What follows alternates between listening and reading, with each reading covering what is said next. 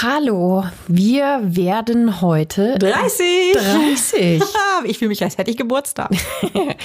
Die 30. Folge von Reich schön tot und ähm, weil das natürlich für uns eine sozusagen Jubiläumssendung ist, haben wir etwas ganz, ganz Besonderes für euch uns heute ausgedacht. Ja, wir machen heute, wie von ganz vielen von euch auch gewünscht, eines oder das berühmteste Gangster-Liebespärchen, ich würde sagen der kompletten True Crime-Geschichte.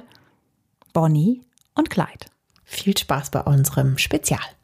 Also kurz gesagt, die beiden sind deshalb so berühmt, weil die bildhübsche Bonnie und der coole Clyde Gangster sein auch wenn das ein bisschen strange klingt, hip gemacht haben.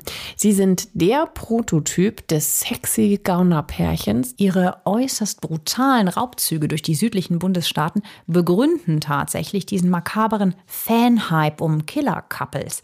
In diesem Ausmaß ist es zum ersten Mal so in der gesamten Kriminalgeschichte. Dieses Pärchen, das mordend durchs Land zieht und immer wieder der Polizei in spektakulären Verfolgungsjagden entkommt, wird zum fragwürdigen Vorbild für viele desillusionierte Amerikaner. Warum eigentlich? Dazu kommen wir gleich. Ja, sie werden echt so eine Art Todespopstars und ein Symbol für eine amerikanische Jugend, die in der Weltwirtschaftskrise keine Hoffnung auf ein besseres Leben hat. Genau wie Bonnie und Clyde. Und darum haben wir diesen Fall und ihr spannendes Leben für euch heute ausgesucht, denn ein Mann hatte sich zur Lebensaufgabe gemacht, das Paar zu stoppen und zu stellen, lieber tot als lebendig und das Kopfgeld zu kassieren. Das ist Officer Frank Hamer. Es wird zu einer spannenden Verfolgungsjagd und einem Showdown auf Leben und Tod kommen. Und damit willkommen bei Reich Schön Tod. Ich bin Nadine. Und ich bin Susanne. Deswegen fangen wir doch einfach gleich mal an mit einer Szene voller Action, die sehr typisch für das Leben von Bonnie und Clyde ist. Also, es ist der 19. Juli 1933. Es ist ein heißer Sommertag im südlichen Missouri, tief im Süden auf dem Land. William Baxter, Kapitän der Missouri Highway Patrol, ist gerade mit ein paar Teamkollegen im Crown Tavern in Platte City zu Mittag. Die kleine Stadt gehört heute zu Kansas City in Missouri, mitten in den Südstaaten der USA. Das ist in der Nähe vom Fluss Missouri auch. Damals kann man sich das als ja, so verschlafenes Provinznest vorstellen. Das Restaurant vermietet zwei kleine Ferienhütten. Erst heute haben zwei Frauen diese einfachen Hütten angemietet, für insgesamt drei Personen, sagen sie. Der Mann, der zu den beiden Ladies gehört, bestellt im Restaurant etwas zu essen. Zum Mitnehmen bitte, und zwar, Achtung, fünf Portionen. Hm. Das kommt dem Besitzer des Crown Tavern komisch vor. Die Damen, eine davon ist sehr gut angezogen, sorgfältig geschminkt und hübsch hatten ja von drei Personen gesprochen. Also warum essen die nicht im Restaurant, sondern in den Hütten? Und warum brauchen drei Personen fünf Portionen zu essen? Hm, er will nicht über den Tisch gezogen werden und zu wenig Miete bekommen, wenn sie ja anscheinend dann doch eher zu fünft sind, anstatt zu dritt. Außerdem ist die hübsche, gut gestylte Frau, die übrigens ganz schlecht laufen kann und schwer humpelt, extrem schlank. Also die ist sicher nicht für zwei. Da die Cops ja gerade bei ihm im Haus sind, erzählt der Inhaber, Captain Baxter, direkt seinen Verdacht. Er glaubt, dass er von den Feriengästen um seine Miete betrogen werden soll.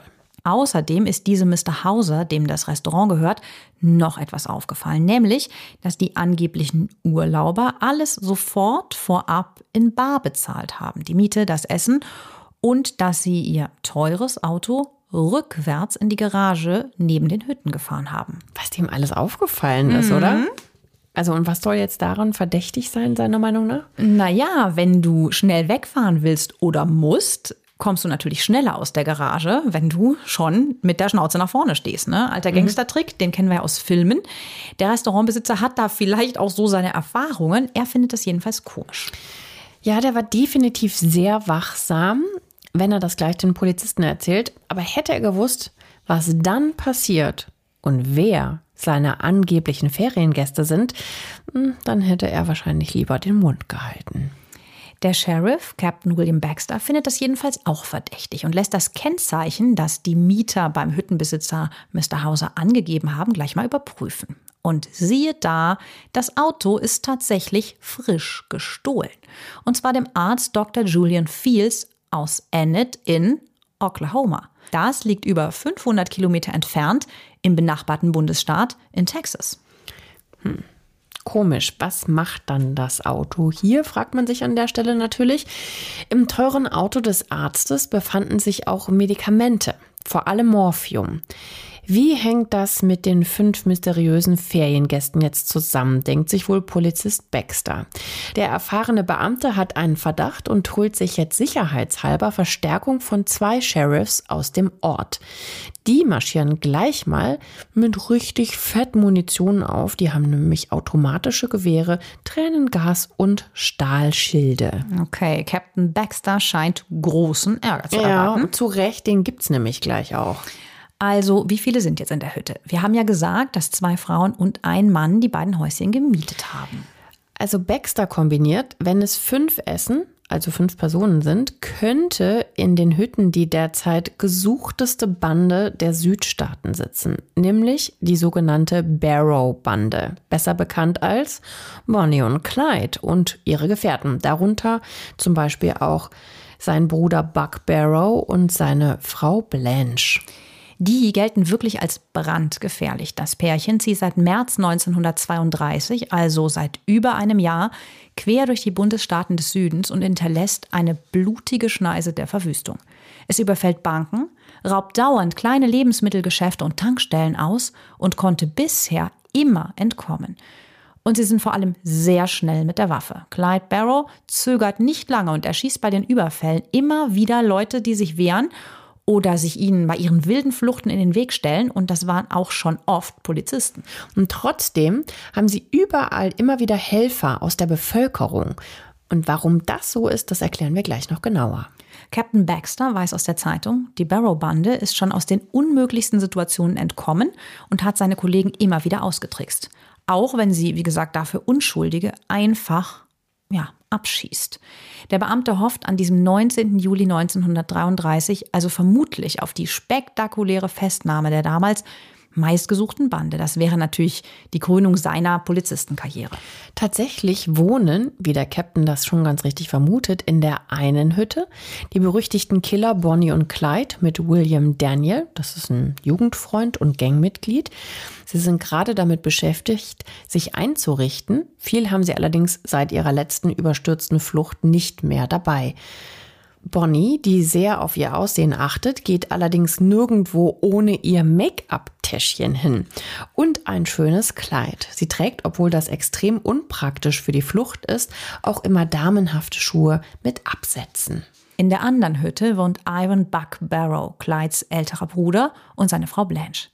Sie haben gerade einen heftigen Streit, denn Blanche hat schon lange absolut keine Lust mehr, bei Bonnie und Clyde zu bleiben. Sie ist eine Pastorentochter. Ihr war diese ganze Raub- und Fluchtsache von Anfang an unheimlich. Sie versucht seit Wochen, ihren Mann Buck Barrow davon zu überzeugen, das Ganovenpärchen zu verlassen und abzuhauen, solange es noch geht. Blanche und Bonnie können sich nämlich von Anfang an gar nicht riechen. Blanche nervt, dass die hübsche Bonnie sich für etwas Besseres hält und egal, ob sie fliehen müssen oder es was zu tun gibt, Bonnie findet immer noch irgendwo einen Spiegel und Zeit, Lidstrich und Lippenstift nachzuziehen. So höhnt dann zumindest Blanche. Den öderen Part von diesem Gangster on the Run Lifestyle, also das Kochen, Abspülen, Aufräumen, also diese normalen Alltäglichkeiten, die natürlich auch eine Gangsterbande hat, mhm. die soll wohl die Blanche dann machen. Und ja, da hat die Bonnie, die schicke Gangsterbraut nämlich gar keinen Bock drauf und die bestellt auch dauernd Essen. Das ist natürlich riskant, weil sie so ja natürlich viel schneller auffallen.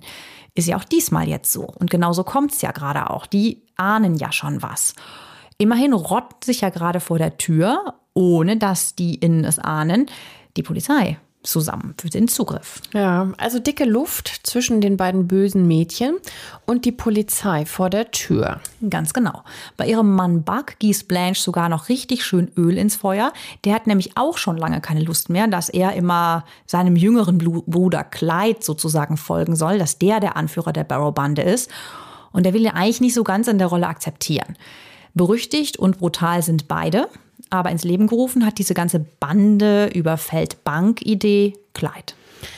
Außerdem ist Bonnie besessen davon, berühmt zu werden und schickt tatsächlich Gedichte über sich und Clyde, ihre große Liebe und ihren Raub- und Fluchtalltag an alle Tageszeitungen der Staaten, durch die sie gerade flüchten.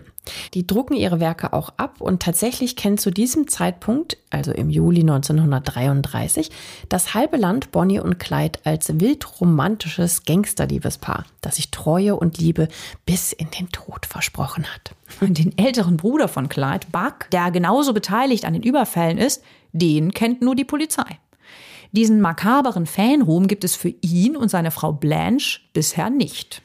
Ich weiß auch nicht, ob es ihm darum unbedingt ging, aber reich sind sie leider durch ihre Raubzüge auch nicht. Sie überfallen eine Bank oder einen Laden, brauchen die Beute auf, stehlen wieder und werden dabei immer bekannter und natürlich umso mehr gejagt. Also fest steht auch unter den beiden schweren Jungs und Brüdern köcheln die Konflikte und vielleicht auch die Eifersucht schon länger.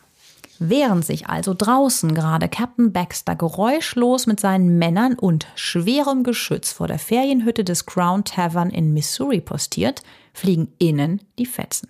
An diesem 19. Juli 1933 will die Polizei taktisch besonders geschickt vorgehen. Ist ja klar, wir haben ja gehört, die sind schon so oft entkommen. Die Beamten blockieren also als erstes die Garage, in der vorwärts das geklaute Auto steht. Innen sitzen noch ahnungslos die Gangster, während sich draußen die Polizei anschleicht, bereit, Rache für so einige getötete Kollegen zu nehmen. Sie sind, wie ihr ja schon wisst, schwer bewaffnet mit automatischen Gewehren. Die haben Bonnie und Clyde übrigens auch. Sie besitzen mehrere Smith Wesson Pistolen und die sogenannten Tommy Guns. Das sind lange Gewehre, die sind überhaupt nicht zielgenau, so so Schrotflintenmäßig, aber die sehen total eindrucksvoll aus und die schießen vor allen Dingen schnell und viel. Dann klopfen die Beamten zuerst an die Tür der Hütte, in der Buck und Blanche wohnen. Von der gegenüberliegenden Hütte aus bemerken Clyde und William das und eröffnen direkt das Feuer, sozusagen in den Rücken der Polizisten. Ihr Riesenglück, aus ihrer Hütte gibt es einen inneren Zugang zur Garage und damit also auch zum Fluchtauto. Clyde schießt den Polizisten, der die Garagentür mit einem Polizeiwagen blockiert, durch dessen Auto hindurch ins Bein und der fährt tatsächlich zur Seite. Ihr müsst euch das mal vorstellen. Hier öffnen jetzt echt ein Großfeuer.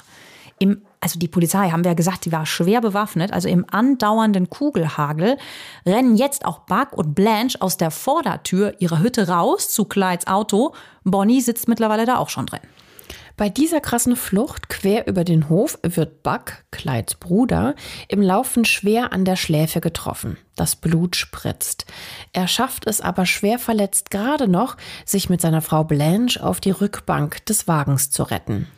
Als Clyde den Belagerungsring der Polizisten rücksichtslos mit dem Wagen durchbricht, schießen die auf die Heckscheibe des Fluchtautos und die Splitter fliegen in Blanches Augen. Tatsächlich wird sie auf dem linken nach dieser Flucht blind bleiben. Krass, oder? Wie heftig das ist. Mhm. Aber die sind halt wirklich so gegen jede Vernunft einfach zack und durch. Augen zu und durch und einfach egal, wenn ich wegschießen muss, egal, wenn ich umfahren muss, Hauptsache weg. Hauptsache uns kriegt keiner. Also sehr gewalttätig. Ja, skrupellos. Mhm. Ja. Auf jeden Fall. Also diese Flucht fordert ein weiteres Todesopfer. Clydes Bruder Buck wird kurz darauf an den Folgen der Schüsse sterben. Natürlich sind auch einige Polizisten schwer verletzt und ihr Gehilfe, dieser William Daniel, trennt sich kurz darauf von Bonnie und Clyde. Also dem ist es zu heiß geworden. Ah, okay. Und ich dachte jetzt schon, die, mit den beiden wäre es jetzt auch schon vorbei. Nee, da noch nicht. Der Tag, an dem sie dann endgültig geschnappt werden, ist erst fast ein Jahr später, am 23. Mai 1934. Aber klar, mit wieder mal nichts als den Kleidern auf dem Körper davongekommen. Dazu Buck kurz darauf tot. Blanche schreit die ganze Zeit wegen der Splitter, sie müsste medizinisch versorgt werden. Und äh, dann setzen sie sie tatsächlich auch bei einem Krankenhaus ab und sie wird verhaftet. Also, das heißt, von der Bande bleiben nach diesem Zugriffversuch wirklich erstmal nur Bonnie und Clyde übrig. Ähnlich brutal, schnell und schießwütig werden Bonnie und Clyde auch enden. Bevor wir euch ihren Todestag ganz genau erzählen, schauen wir uns doch aber nochmal so einen normalen Tag im Leben dieses krassen Gangsterpärchens einmal an. Springen wir mal ein paar Wochen vor diese spektakuläre Flucht aus den Ferienhütten. Die Barrow-Bande hatte erst am 18. Mai 1933, also ein paar Wochen zuvor, in Indiana eine Bank überfallen. Die beiden Brüder Buck und Clyde waren da nach Geschäftsschluss in die Lucerne State Bank eingestiegen und haben die Nacht eingeschlossen innen verbracht. Eigentlich ziemlich schlau, ne? Und konnten sie da im Dunkeln einbrechen und waren schon drin. Ja, krass, ne? Damals war das noch relativ einfach offensichtlich möglich, ja, ne? Ja. Als am nächsten Morgen die beiden Angestalten Everett Gregg und Lawson Sanders zur Arbeit kommen, überfallen die zwei Brüder sie. Sie träumen natürlich von säckeweise Cash, ganz easy erbeutet. Draußen im Fluchtauto warten schon ihre Gangsterbeute, Bonnie und Blanche. Aber der eine Angestellte, Greg, hat in der Bank eine Waffe versteckt. Er wehrt sich ganz unerwartet heftig und eröffnet sofort das Feuer. Buck und Clyde können sich auch diesmal gerade so retten und flüchten ins Auto, nur leider ohne Beute. Bonnie rutscht drüber, Clyde springt auf den Fahrersitz und rast davon, als sich ihm ein Passant, ein älterer Bewohner des Städtchens Lucerne, in den Weg wirft. Warum auch immer der das macht, oder? Völlig irre. Ja, das war absolut gar keine gute Idee, denn Clyde hat wirklich keinerlei Skrupel. Die hat der 24-jährige Sohn eines Farmers, da stammt er eigentlich her, zu diesem Zeitpunkt seiner kriminellen Karriere nämlich schon lange abgelegt. Für ihn gibt's nur die Flucht nach vorne um jeden Preis. Er tritt auch bei dieser Fluchtaktion das Gaspedal voll durch. Der Mann wird erst auf die Motorhaube und dann in hohem Bogen auf die Straße geschleudert. Clydes geliebte Bonnie beugt sich dann sogar noch aus dem Fenster und schießt auf ihn. Clyde schreit, shoot him, shoot him. Und Bonnie verfehlt ihn aber zum Glück. Ich meine, das sehen auch alle Leute, ne? Also dieses halbe Örtchen ist da ja jetzt alarmiert mit einer Schießerei und also Wahnsinn. Stirbt er denn nicht? Also der, der, allein schon der Aufprall scheint ja schon gewaltig zu sein. Nee, nee, also da stirbt er nicht. Und vor allen Dingen, es geht ja auch so darum, er schießt sie vor den ganzen Augen dieser Bewohner dieses Städtchens. Er schießt eine Frau, dann auch noch einen mhm. alten, wehrlosen Mann. Das wäre jetzt ja nochmal so. Ja, später sagt sie übrigens, das wäre Absicht gewesen, weil sie nicht auf alte Leute schießen will. Naja, naja. Mhm. Also der bleibt auf jeden Fall klar verletzt, aber vor allen Dingen schwer geschockt auf der Straße liegen. Und der elegante, natürlich gestohlene Wagen, ein Ford V8, Clydes Lieblingsmodell zum Stehlen, rast, wieder mal kann man ja schon sagen, davon. Tatsächlich genau wie im Film und total gangstermäßig. Ja, du musst dir das vorstellen. Das sind halt diese super schönen Autos, die die immer stehlen, die wir heute so als die ganz typischen Oldtimer äh, kennen. Also die mit diesen großen, runden Scheinwerfern vorne und an der Seite ist dann so ein Trittbrett, wo man auch aufspringen und mitfahren kann und sich mhm. so in der Scheibe einhaken. Das praktisch. ist natürlich äh, sehr praktisch, wenn man immer ganz schnell fliehen muss. Und die haben so eine geschwungene Karosserie. Manchmal klauen sie auch Cabrios, zum Beispiel von Ford. Und der V8 war deshalb Clydes Lieblingsauto, weil er für damals so schnell war, mit etwa 144 Stundenkilometern. Ein rasantes Auto. Mhm. Fun Fact übrigens am Rande. Clyde soll dem Autohersteller Ford sogar mal einen Dankesbrief Brief geschrieben haben, dass sie ein so schnelles Auto gebaut haben und dass er damit jeden Polizeiverfolger abhängt. Diese Autos, die die Barrow-Bande stiehlt, ähm, ja, sehen jedenfalls sehr edel und ganz mondän für heutige Verhältnisse aus. Diesen Schreck und den Misserfolg beim Kneteraum in Lucerne, Indiana, haben die vier noch in den Knochen, als sie direkt am nächsten Tag, am 19. Mai 1933, nochmal eine Bank überfallen. Also so kaltblütig und verzweifelt und wahrscheinlich total pleite muss man auch erstmal sein. Diesmal versuchen sie es in Okabina im Bundesstaat Minnesota. Das ist über 1000 Kilometer entfernt. Also das ist ja auch nicht so bequem, so ein Auto. Ne? Also damit 1000 Kilometer ist was anderes als heute. Mhm. Und sie versuchen wieder denselben Übernachtungstrick, also abends einbrechen, innen schon da sein, in der Bank. Hier wehrt sich niemand. Aber Buck, Blanche, Bonnie und Clyde fliehen mit äußerst magerer Beute. Also man sagt, das waren wahrscheinlich nur knapp 300 Dollar und die müssen ja dann auch durch vier geteilt ja. werden. Und wenn es aufgebraucht ist, dann müssen Müsste sie ja schon wieder. Ja, ja. Frustriert machen sie sich dann auch auf den Weg nach Florida. Man kann sich erleben zu diesem Zeitpunkt wirklich, also ja, wie seit einer über einem Jahr dauernde Flucht, Überfall, Flucht, Irrfahrt durch die Südstaaten der USA vorstellen. Ja, also nicht so cool in Wirklichkeit, wie es immer dargestellt wird. Der 24-jährige Clyde Barrow sitzt wieder am Steuer, gut angezogen, wie immer, im Anzug mit Hemd, Weste, Hosenträgern, wie man das eben so trägt in den 30er Jahren. Und er ist immer ganz ordentlich mit Pomade frisiert. Denn bei aller Angst und neben ihren Morden legen Bonnie und Clyde auf ihr Äußeres extrem großen Wert. Das teure Auto, das er gerade fährt, ist natürlich wieder gestohlen, klar.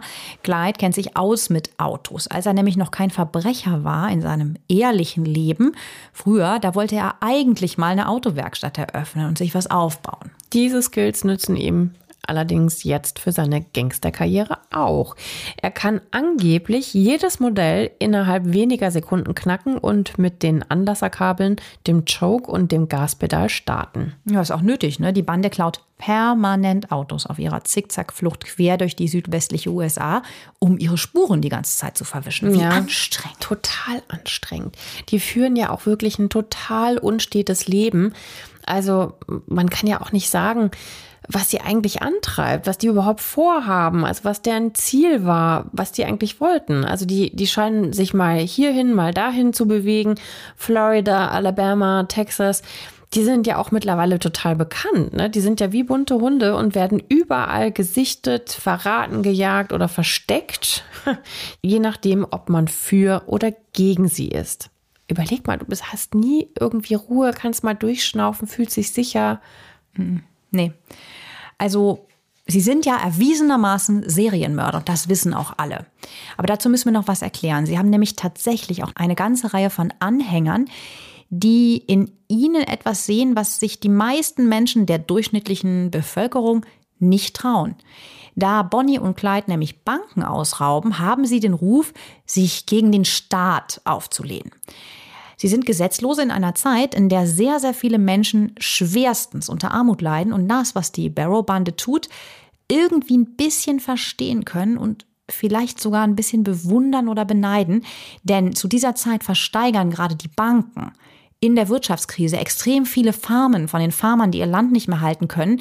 Also bei einfachen Leuten sind gerade die Banken extrem verhasst. Und darum wahrscheinlich bekommt das Gangsterpaar, obwohl sie brutal morden, immer wieder auch Unterstützung aus vielen Ecken, gerade von der armen Bevölkerung. Zum Beispiel geben sie ihnen Kleidung oder Essen oder versorgen ihre Wunden, lassen sie in abgelegenen Scheunen schlafen, informieren nicht die Polizei, also solche Dinge halt, ne? Ja, aber sie müssen natürlich auch immer weiter und sind immer auf der Jagd nach Kohle zum Überleben natürlich. Als Clyde dann Mitte Juni 1933, ein Monat nach den beiden Banküberfällen, die wir euch eben erzählt haben, Richtung Wellington in Florida fährt, passiert auch noch ein ganz schwerer Unfall. Er ist wie so oft viel zu schnell unterwegs. Der 24-Jährige ist nämlich ziemlich von sich überzeugt und überschätzt sich manchmal gerne beim Fahren. An einer morschen Brücke bei einer einsamen Landstraße kommt der Wagen plötzlich ins Schlingern, überschlägt sich und rutscht die Böschung zu einem Fluss hinunter. Auf dem Beifahrersitz sitzt wie immer Gangsterbraut Bonnie. Clydes Bruder Buck und seine Frau Blanche sind gerade nicht in diesem Auto dabei. Bei dem schweren Crash läuft Batteriesäure aus und verätzt Bonnie das linke Bein. Uh. Uff, es wird sich so richtig reingefressen haben. Furchtbar. Du kannst es ja nicht mal so eben wegmachen. Nee, du kannst es gar nicht anfassen, sonst verätzt du dir die Finger. Und ja. äh, also ich, das stelle ich mir auch ganz, ganz, ganz fies vor, wenn du zuschaust, wie dein Bein sich so ja. halt da auflöst.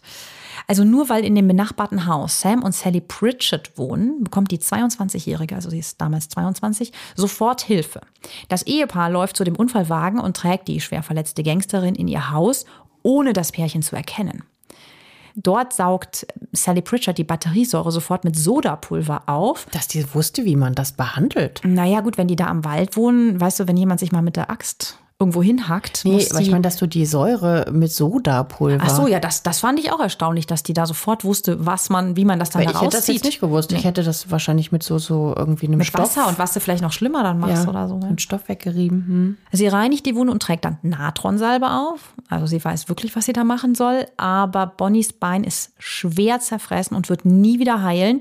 Sie wird das restliche letzte Jahr ihres Lebens humpeln und Clyde trägt sie ab jetzt meistens bei der Flucht sogar. Was natürlich auch zum Mythos in, dann in, wieder bei. In puncto Schnelligkeit auch nicht gerade gut ist für sie als Gangsterpärchen. Das kommt halt noch mal erschwerend dazu. Der dazu dann noch die hohen Schuhe.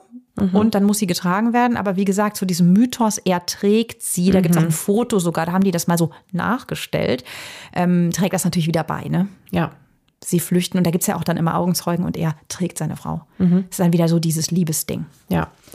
Die Retter wundern sich, dass der junge Mann an Bonnies Seite nicht erlaubt, dass die Pritchards einen Arzt für seine verletzte Freundin rufen, trotz des ja zugegebenermaßen richtig heftigen Unfalls. Dennoch scheint er sehr besorgt um sie zu sein. Dann bemerken sie jede Menge Waffen im Wagen, viele lange Gewehre, viel Munition Beunruhigt macht sich daraufhin der Schwiegersohn, der Unfallhelfer Alonso Cartwright, auf den Weg in das nahegelegene Wellington, um so schnell es geht den Sheriff zu holen. Wer weiß, was für Vögel sie da mit diesem harmlos aussehenden Pärchen gerettet haben?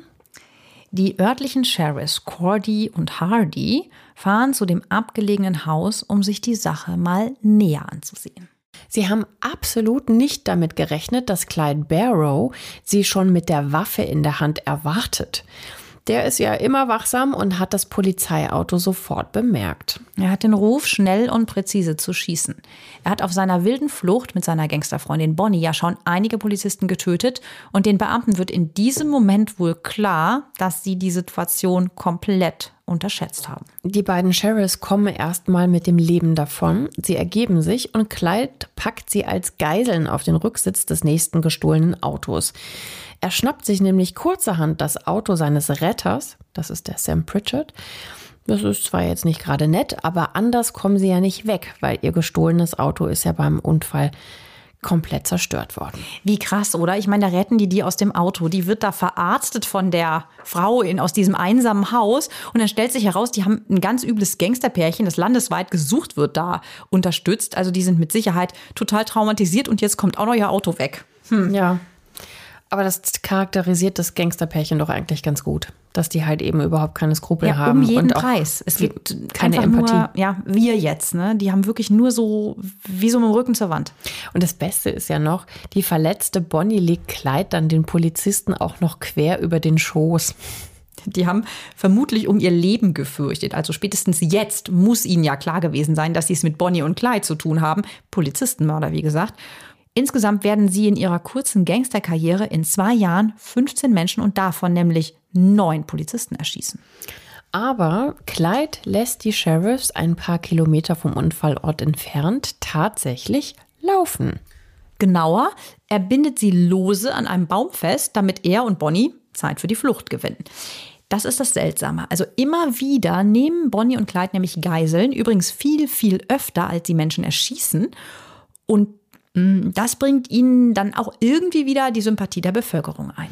Ja, und auch, dass es über sie diese vielen Mythen gibt. Es soll einmal so gewesen sein, dass Clyde einem Arbeiter bei einem ihrer vielen Banküberfälle sein sauer verdientes Geld abnimmt. Der will das gerade am Schalter einzahlen. Als Clyde ihn fragt, von wem ist das Geld, sagt der Arbeiter, von mir. Und tatsächlich hat Clyde es ihm laut Augenzeugen dann wieder zurückgegeben. Denn er sagt, wir bestehlen ja nicht Menschen, sondern nur Banken. Ja, sehr edel. Solche Stories drucken natürlich sofort die Zeitungen im ganzen Land. Die beiden werden darum zu einer Art modernem Robin Hood und McMarion Paar verklärt, was wirklich nicht der Realität entspricht. Die USA, vor allem die Südstaaten, wo Bonnie und Clyde mit ihrer Barrow-Bande plündern, rauben und wenn nötig auch morden, verfolgt das Schicksal des Gangsterpärchens aber gespannt. Mit einer Mischung aus Grusel und Faszination. Ja. Ja, also, man ist so ein bisschen hin und her gerissen. Ja. Also was heißt hin und her gerissen? Ich finde ich es natürlich 0,000 äh, gut äh, und würde die jetzt auch nicht hypen heutzutage. Aber ja, dass es so, ein, so eine gewisse Art von wilder Romanze hat, das könnte man vielleicht noch nachvollziehen, aber alles andere und das Morden auf jeden Fall schon mal nicht. Und dass das so verklärt wird, das nervt mich eigentlich. Hm, ja, die Frage ist natürlich aber auch, wer sucht sich denn eigentlich so ein krasses Leben aus und warum? Nach der spektakulären Flucht ist ja, wie erwähnt, Buck, also Clydes Bruder, tot. Blanche wird ins Gefängnis gesteckt. Der Gehilfe William Daniel hatte sich ja dann auch von Bonnie und Clyde getrennt. Also warum machen die immer so weiter?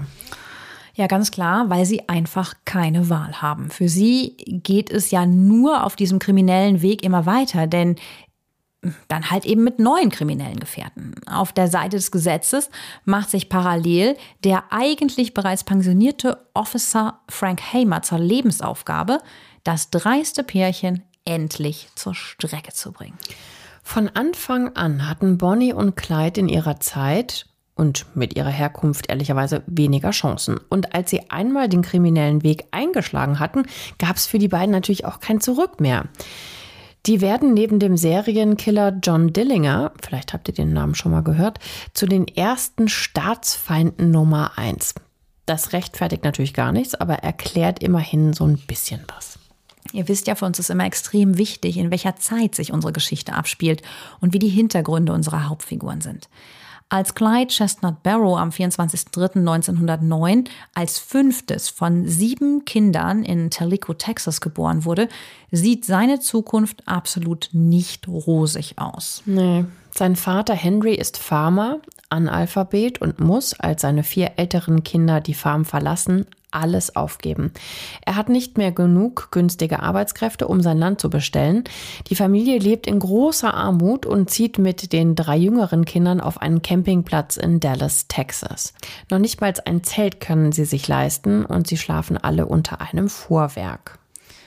Ja, also Clydes ist eigentlich eher ein Trauerspiel. Ganz, ganz viele Menschen hier in den Südstaaten haben zu dieser Zeit keinen Job. Also das ist kein Einzelschicksal, sondern das passiert gerade ganz, ganz vielen, wie wir schon mal gesagt haben. Das ist das große Farmsterben. Oder sie haben wahnsinnige Angst davor, ähm, alles zu verlieren. Sie sind arm und sie fühlen sich vor allen Dingen von der Regierung total alleine und im Stich gelassen. Ja, das große Farmsterben hat im Süden begonnen, wie du ja gerade schon angedeutet hast, nach dem Ersten Weltkrieg, der die Nachfrage nach Korn und Gemüse künstlich gepusht hatte, stürzt alles in sich zusammen. Die Farmer finden jetzt nicht mehr genug Abnehmer, ihre Ernte verrottet, sie können ihre Arbeiter nicht mehr bezahlen. Viele geben ihre Heimat und ihren Hof auf, packen das wenige Hart und Gut ein, das sie überhaupt noch besitzen, das alte Möbelstück der Großeltern, Werkzeug, ein paar Kleider und wandern dann in die großen Städte wie Dallas ab, wo überall im Zuge der Industrialisierung Fabriken aus dem Boden schießen. Wahnsinn, ne? das kann man sich überhaupt nicht mehr vorstellen. So eine Riesenumwälzung, die halt die Industrialisierung dann auch gebracht hat. Ja. Und ähm, das ist ja auch kein soziales Netz, das sie auffängt. Das ist ja auch alles anders äh, zur damaligen Zeit. Ne? Da ist einfach die blanke Armut, da ist Hunger, da ist Verzweiflung. Und natürlich dann auch logischerweise als Folge davon Gewalt und Kriminalität, Frust, Alkohol. Das war halt die ganz große Depression, also wirklich trostlos. Und das spitzt sich dann im Oktober 1929 mit dem schwarzen Donnerstag, diesem riesigen Börsencrash, auch noch zu. Die kleinen Leute versuchen, sich irgendwie über Wasser zu halten. Clydes Vater sammelt zum Beispiel dann Altmetall und versucht so ein bisschen was für die Familie zu verdienen. Clyde selber arbeitet als junger Mann zuerst in wechselnden Fabriken. Der Lohn liegt damals in den Zeiten der Weltwirtschaftskrise bei 15 Dollar und 81 Cent bei einer 55-Stunden-Woche. Das sind heute umgerechnet ungefähr 200 Dollar. Frauen aus den unteren Schichten haben auch keine Möglichkeiten. So sieht es bei Bonnie Parker und ihrer Familie in ihrer Kindheit kein bisschen besser aus. Bonnies Mutter Emma Parker ist seit 1914 verwitwet. Sie zieht mit ihren drei kleinen Kindern zurück zu ihren Eltern nach Salmon City bei Dallas. Dort arbeitet sie als Näherin in einer Fabrik. Das ist ein ganz typischer und sehr, sehr harter Beruf für die Frauen der 30er in den USA. Und dort lebt man dann halt in öden Slums um die Fabriken herum. Die Arbeiter bleiben unter sich, heiraten unter sich. Ja, natürlich auch ganz prekäre Arbeitssituationen. Ne? Also im Dunkeln, im Dunkeln, ganz schlecht für die gebeugte Augen. Haltung und alles. Ne? Die auch. Finger offen vom mhm. Nähen. Ja, ganz schlimme Zustände. Der ganze Staub, das kommt auch noch dazu. Ja. Aber das sind deren geringste Probleme. Ne? Und das muss man sich mal vorstellen. Ja, die haben in Anführungszeichen wenigstens Arbeit, auch wenn die total ausgebeutet werden. Ja. Ja, also viele Chancen gibt es demnach eben auch für die Tochter Bonnie nicht. Die meisten Mädchen in ihrem Umfeld brechen die Schule ab, arbeiten auch in der Fabrik oder als Bedienung, werden meistens ganz früh schwanger und erziehen dann die nächsten Kinder in diesem Kreislauf aus Armut und Hoffnungslosigkeit. Alles nicht schön und daraus erklärt sich die Stimmung in großen Teilen der Bevölkerung in den USA in den 20er, 30er Jahren. Und Bonnie will dieses Leben nicht akzeptieren. Sie ist sehr gut in der Highschool, sie liebt Creative Writing und Literatur und ist als kleines Mädchen wohl sehr hübsch. Ihre Mutter liebt es auch, sie so richtig auszustaffieren mit so Schleifchen und Kleidchen und sie sonntags in der Kirche so richtig vorzuführen. Und sie setzt ihrer Tochter den Floh ins Ohr, dass sie, Bonnie, etwas ganz Besonderes ist. Die Bonnie, die liebt schon ganz früh Kino und Glamour und die Filmstars der 20er und 30er Jahre. Die träumt sich halt so weg in diese andere Welt ohne Sorge, wo alles so schön ist. Und sie spielt dann auch in der Kirche und in der Schule Theater und träumt ernsthaft dann von einer Karriere als Broadway-Star. Ich meine, gut, wir hatten auch solche Geschichten schon mal, wo sich das dann auch alles bewahrheitet Marilyn? hat. Ja, oder Ja. Natalie Wood. Ja, natürlich, es klappt dann auch manchmal. Also sie denkt, sie ist vielleicht die eine. Ja, bei Bonnie ist das alles anders. Später wird man in den gestohlenen Autos von Bonnie und Clyde immer wieder Zeitschriften finden, in denen über die große weite Welt und Hollywood berichtet wird. Sie geht auch in den verschiedenen Städten, in die sie flüchten, immer wieder gern ins Kino. Sie ist also so eine richtige Träumerin, aber eben der große Durchbruch, den verbaut sie sich ja letzten Endes auch selber Ja, in am Hollywood. Start eigentlich schon, ne? weil sie da falsch abbiegt quasi durch diese Beziehung. Clyde ist auch ein Träumer und das verbindet die beiden absolut. Sie wollen sich einfach nicht mit diesem Schicksal abfinden, das ihnen eigentlich durch ihre Herkunft sicher erscheint, also bestimmt erscheint. Clyde träumt davon, Musik zu machen. Er schleppt seine Gitarre und manchmal auch ein Saxophon überall mit sich herum. Als er die Gitarre einmal bei einer überstürzten Flucht, wir haben ja jetzt gehört, wie überstürzt diese Fluchten sind, äh, zurücklassen muss, schickt er tatsächlich seine Mutter, um mal bei der Polizei nachzufragen, ob er wohl eventuell die sichergestellte Gitarre zurückbekommen könnte. Lass mich raten, die Antwort ist nein. Überraschend, ja. Bonnie und Clyde, was den großen Mythos um sie ausmacht, ist einfach ja diese wilde und fast schon verzweifelte Entschlossenheit, sich gegen all das aufzulehnen und halt eben so ein ganz anderes Leben zu führen als alle anderen ihrer Schicht oder ihre Eltern. Ja, und dieser Lebenshunger und irgendwie auch der Mut der Verzweiflung bringt ihnen diese riesige Sympathie in der Bevölkerung ein. Sie werden vor allem am Anfang ihrer Raubzüge von den Zeitungen, wie gesagt, total verklärt zu einem wildromantischen Liebespaar, das allen Widerständen trotzt und immer zusammenhält, obwohl oder vielleicht auch weil sie, das ist immer noch skandalös damals, nicht verheiratet sind. Bonnie ist übrigens ab einem bestimmten Punkt absolut klar, dass das gesetzlose Leben mit Clyde tödlich enden wird. In ihren Gedichten, die sie an die Tageszeitungen schickt, schreibt sie, wir sagen das einmal kurz auf Englisch, Someday they go down together. They will bury them side by side. To few it will be grief, to the law a relief. But it's death for Bonnie and Clyde. Auf Deutsch bedeutet das, sie werden eines Tages gemeinsam untergehen, man wird sie Seite an Seite beerdigen, zur Freude mancher, für Recht und Gesetz eine Erleichterung, das ist der Tod von Bonnie und Clyde. Gut, das ist natürlich schon auch sehr aufgeladen und so ein bisschen Helden, Heldenmythos-mäßig. Total, darin gefiel sie sich offensichtlich ja, Ja. dann auch in dieser Rolle. Ne? Wenn, wenn schon nicht die Rolle in Hollywood, dann halt diese. Ja, sie hat sich da so selber zum Star geschrieben, so ein bisschen, ne? In so eine, ja, die tragisch Liebenden, die sich gegen das Recht stellen und mit dem Tod mm, bezahlen werden oder mit dem Leben bezahlen werden. Und das trifft den Nerv ganz vieler Amerikaner. Also Menschen, die sich in einer ähnlich aussichtslosen Lage befinden und die beiden dann zu so sogenannten Sozialbanditen verklären, die den kleinen Mann beim Staat und den Banken rächen. Als Bonnie und Clyde sich mit 19 und 21 Jahren das erste Mal treffen, ist sie übrigens schon verheiratet. Roy Thornton hat sie schon mit knapp 16 geheiratet. Der ist gut aussehend, charmant und kriminell. Kurz nach der Hochzeit kommt er ins Gefängnis und Bonnie wird ihn bis zu ihrem Tod nicht mehr wiedersehen. Als sie stirbt, trägt sie noch seinen Ehering und sogar eine Tätowierung, auf der steht Bonnie und Roy, was für Frauen in den 20ern natürlich auch sehr ungewöhnlich war und auch so ein bisschen verrucht.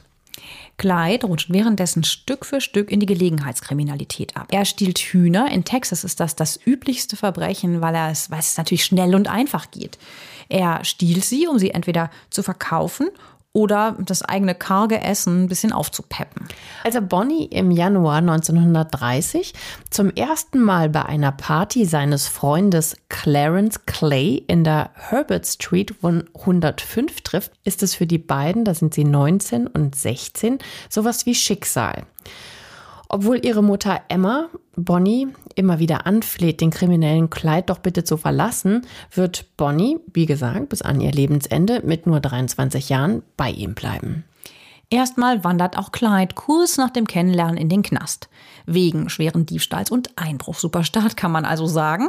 Und Bonnie schlägt sich da schon voll auf seine Seite. Sie hilft ihm das erste Mal und wird so selber kriminell. Unter ihrem Rock schmuggelt sie eine Pistole ins Gefängnis, die sie sich mit Gürteln zwischen die Beine, also zwischen den Beinen festschnürt. Sie geht davon aus, dass kein anständiger Wachmann sie dort abtasten wird und liegt richtig. So wie eben in der Bank, ne? Sowas wäre ja heutzutage undenkbar mit Metalldetektoren und so. Naja gut, aber so kann Clyde damals tatsächlich ausbrechen. Das ist wie in diesen ganzen Filmen, oder? Wo man so eine, so eine Pfeile in ein Brot ja, einbackt. Genau so. Oder eine Säge. Ja, genau. Wie in den Lucky Luke Comics ein bisschen. Sofort nach diesem Ausbruch überfällt er mit Komplizen eine Reinigung, wird wieder geschnappt und erneut eingesperrt. Bis dahin ist er kriminell, aber noch kein gewissensloser Gangster, der jeden, der ihm zu nahe kommt, sofort erschießt. Ja, dieser Switch passiert erst, nachdem er in die berüchtigte Etham Prison Farm verlegt wird. In dieser Haftanstalt sind übelste Quälereien und sadistische Folter der Wärter an den Gefangenen an der Tagesordnung. Das ist natürlich absolut keine Entschuldigung für alles danach, aber vermutlich hier verliert der damals 20-jährige Clyde alle Illusionen und beginnt den Staat und das System, in dem er ein ärmliches Leben führt und immer führen wird, abgrundtief zu hassen. Er ist ähm, eher klein, 1,65 Meter und wird als schmächtig beschrieben. Er hat übrigens auch ziemliche Segelohren und braune Augen.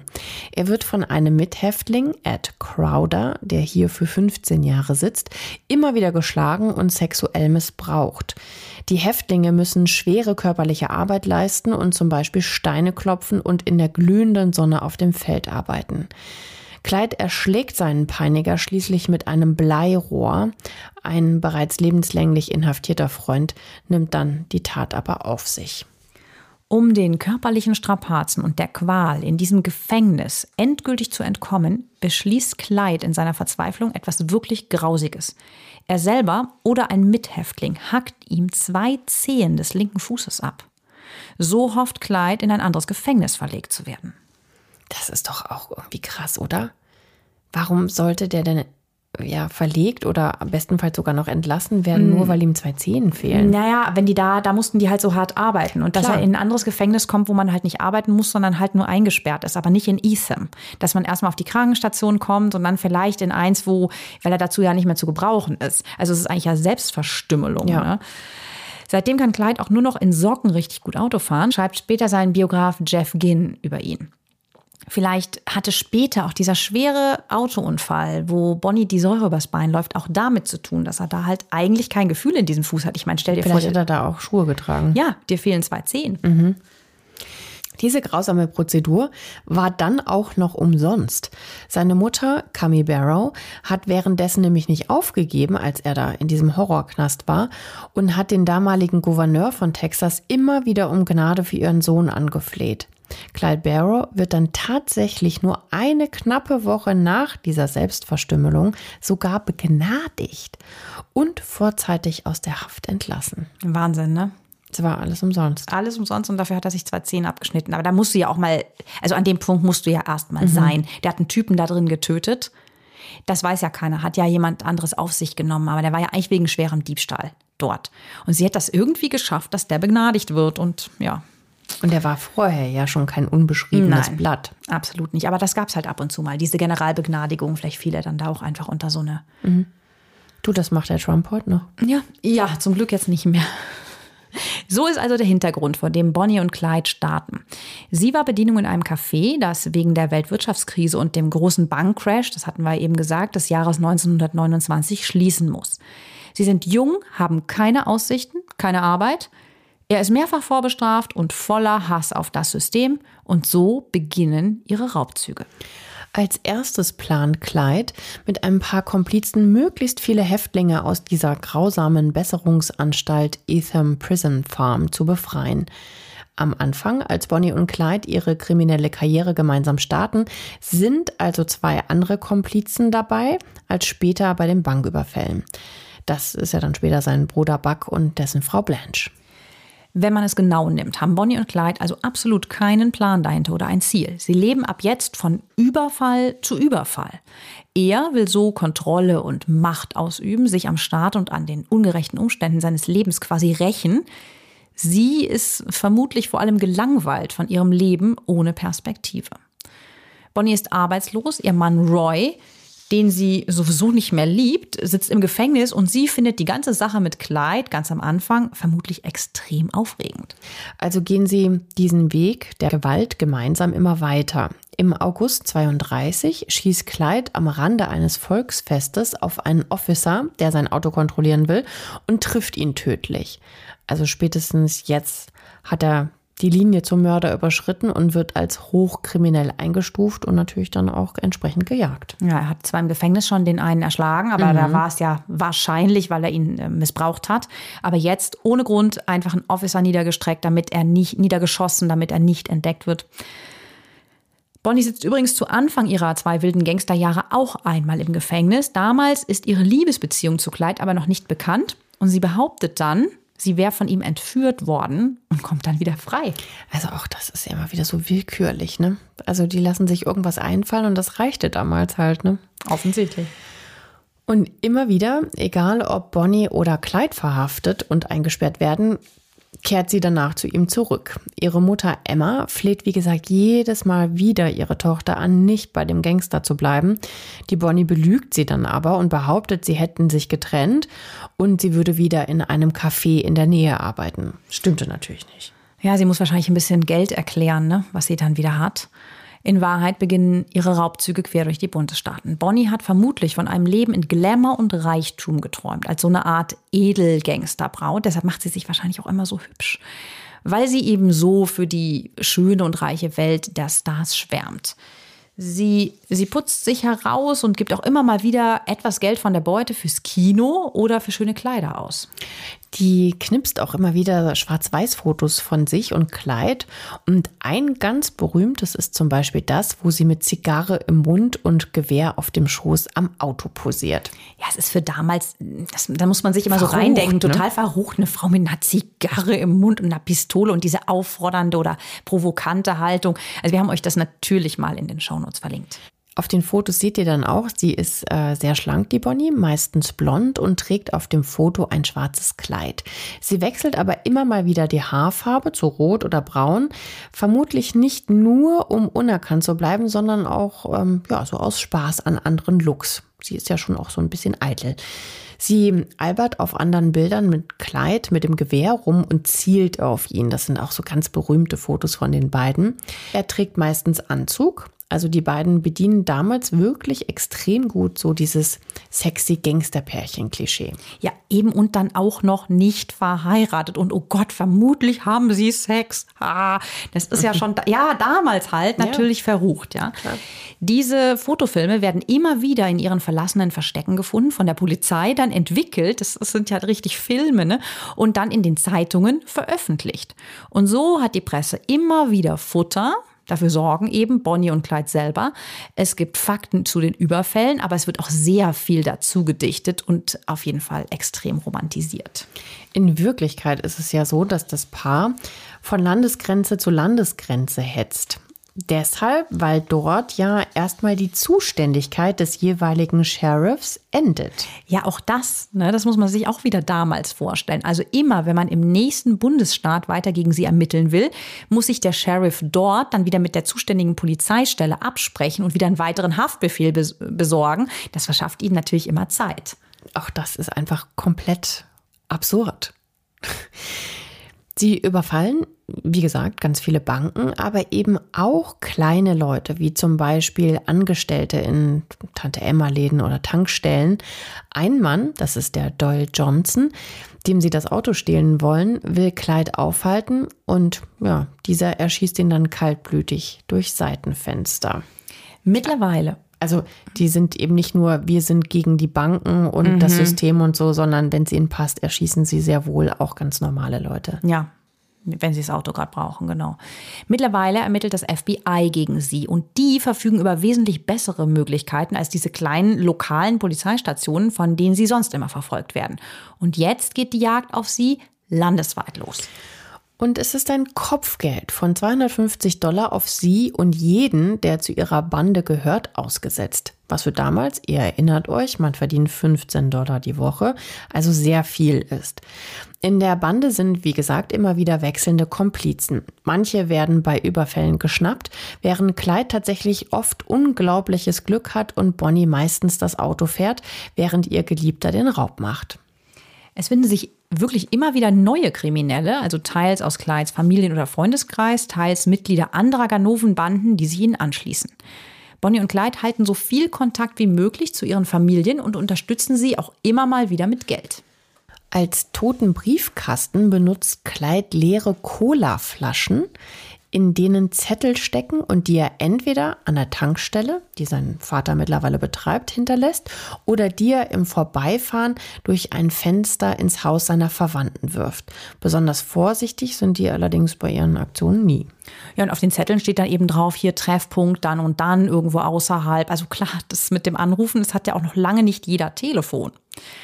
Muss Aber man auch halt da ist das doch so komisch, oder? Die werden die doch auch mal verfolgt haben und äh, ja, dass die da nicht mehr das Netz um diese Familien gezogen haben. Ja. Ne? Aber irgendwie sind die mit diesen Codes in den Briefkästen nicht klargekommen. Wenn die anriefen, war es zum Beispiel, dann haben die so von Essen gesprochen. Und wenn es beim Essen um Bohnen ging, hieß es immer, Kleid soll mit dabei sein. Warum auch immer. Mhm. Sie hatten halt so eine Codesprache und die Polizei hat es damals nicht geknackt. Also sie haben wirklich ehrlich gesagt oft mehr Glück als Verstand. Und sie werden auch rücksichtsloser im Morden. Einmal wird die Bande in einem gemieteten Apartment in Joplin, Missouri von der Polizei aufgescheucht. Und da endet alles in einem wilden Schusswechsel. Wir haben ja eben gehört, wie sowas dann ablief. Und zwei Polizisten sterben sogar dabei. Clyde wird dabei auch in die Brust getroffen. Die Bande aus Blanche, Buck, Bonnie und Clyde und Bandenkumpane William Daniel muss sofort alles zurücklassen und kann ganz knapp nur mit dem fliehen, was sie gerade am Körper tragen. Und Bonnie ist da zu dem Zeitpunkt nur im Nachthemd. Während ihrer Raubzüge hat sich nach einem Jahr dann auch die romantische Wahrnehmung der Bevölkerung langsam gedreht. Die Bande erschießt dann in Grapevine, Texas, ausgerechnet am Ostersonntag zwei Officers, die sich ihrem Auto wegen einer Kontrolle nähern. Wie das ja schon einmal so war, ne, dass ein Officer deshalb erschossen wurde. Sogar Bonnie soll auf einen der beiden, als er am Boden liegt, nochmal geschossen haben. Die Zeitungen berichten das und es kommt heraus, dass der eine Officer zwölf Tage vor seiner Hochzeit stand. Seine Braut beerdigt ihn in ihrem weißen Kleid. Ab jetzt werden die ohnehin schon kaltblütigen und brutalen Taten des Gangsterpaares wesentlich kritischer in der Öffentlichkeit wahrgenommen. Henry Methvin ist mittlerweile anstelle von William Daniel zu Bonnie und Clyde dazugestoßen. Er hat auch einiges auf dem Kerbholz, Einbrüche, Raubüberfälle und Morde. Und mit ihm kommt dann auch das Ende von Bonnie und Clyde. Sein Vater schließt, um für seinen Sohn mildernde Umstände auszuhandeln, einen Deal mit dem ermittelnden Officer Frank Hamer. Denn er glaubt, sein Sohn wird demnächst geschnappt. Er verspricht dem Ex-Ranger Hamer, Bonnie und Clyde ans Messer zu liefern. Da ist aber Officer Hamer natürlich genau an der richtigen Stelle. Er rühmt sich nämlich damit, dass er schon 53 Kriminelle erschossen hat. Bonnie und Clyde sollen die nächsten sein. Er hat sich schon länger auf ihre Spur gesetzt. Davon hatten wir ja schon ganz am Anfang berichtet von ihm. Genau, dass er sich das so zur Lebensaufgabe macht. Und damit sind wir bei ihrem Todestag, dem 23. Mai 1934. Um 9.15 Uhr nähert sich das Gangsterpaar, natürlich in einem gestohlenen Auto, nichts ahnend, dem Hinterhalt der Polizei. Sie wollen ihren Bandenkumpan Henry Methvin zu Hause bei seinem Vater abholen. Sie fahren auf einer einsamen Landstraße, dem Highway 154, zwischen den Käfern Gippsland und Sales in Louisiana, die sie zu dem Haus nehmen müssen. Hier lauert die Polizei, genauer Officer Frank Hamer, schon mit fünf Mann in den Büschen im Hinterhalt. Clyde sitzt hinter dem Lenkrad eines eleganten gestohlenen Wagens, wie immer, Bonnie neben ihm. Sie trägt an diesem sonnigen, ruhigen Tag ein rotes Kleid und isst vergnügt ein Sandwich, das sie kurz vorher in Gippsland gekauft hat. Beide Fenster sind wegen der Wärme heruntergekurbelt. Alles sieht ganz harmlos aus, wie der Ausflug eines Liebespaares. Ihr Verräter, der Vater ihres Bandenkollegen Henry Methvin, steht auf der Straße und täuscht eine Reifenpanne vor. Das überall gesuchte Paar hält tatsächlich an. Sie kennen ihn ja. Und bevor sie begreifen, was gerade passiert, durchschlägt die erste Kugel Kleids Kopf. Bonnie schreit hysterisch und in Panik. Während der Wagen schräg über die Straße in den Graben auf der anderen Seite rollt, wird auch sie von mehreren Kugeln getroffen. Also man kann wohl eher sagen, durchsiebt. 15 Sekunden dauert der Kugelhagel. Officer Frank Hamer springt auf, rennt zum Auto und gibt mit seinem automatischen Gewehr nochmal mehrere Schüsse auf Bonnie ab. Also richtig makaber. Während sie Jetzt kommt was ganz Makaberes. Während sie völlig von Kugeln durchlöchert wird, hält sie immer noch ihr angebissenes Sandwich in der Hand. Mhm.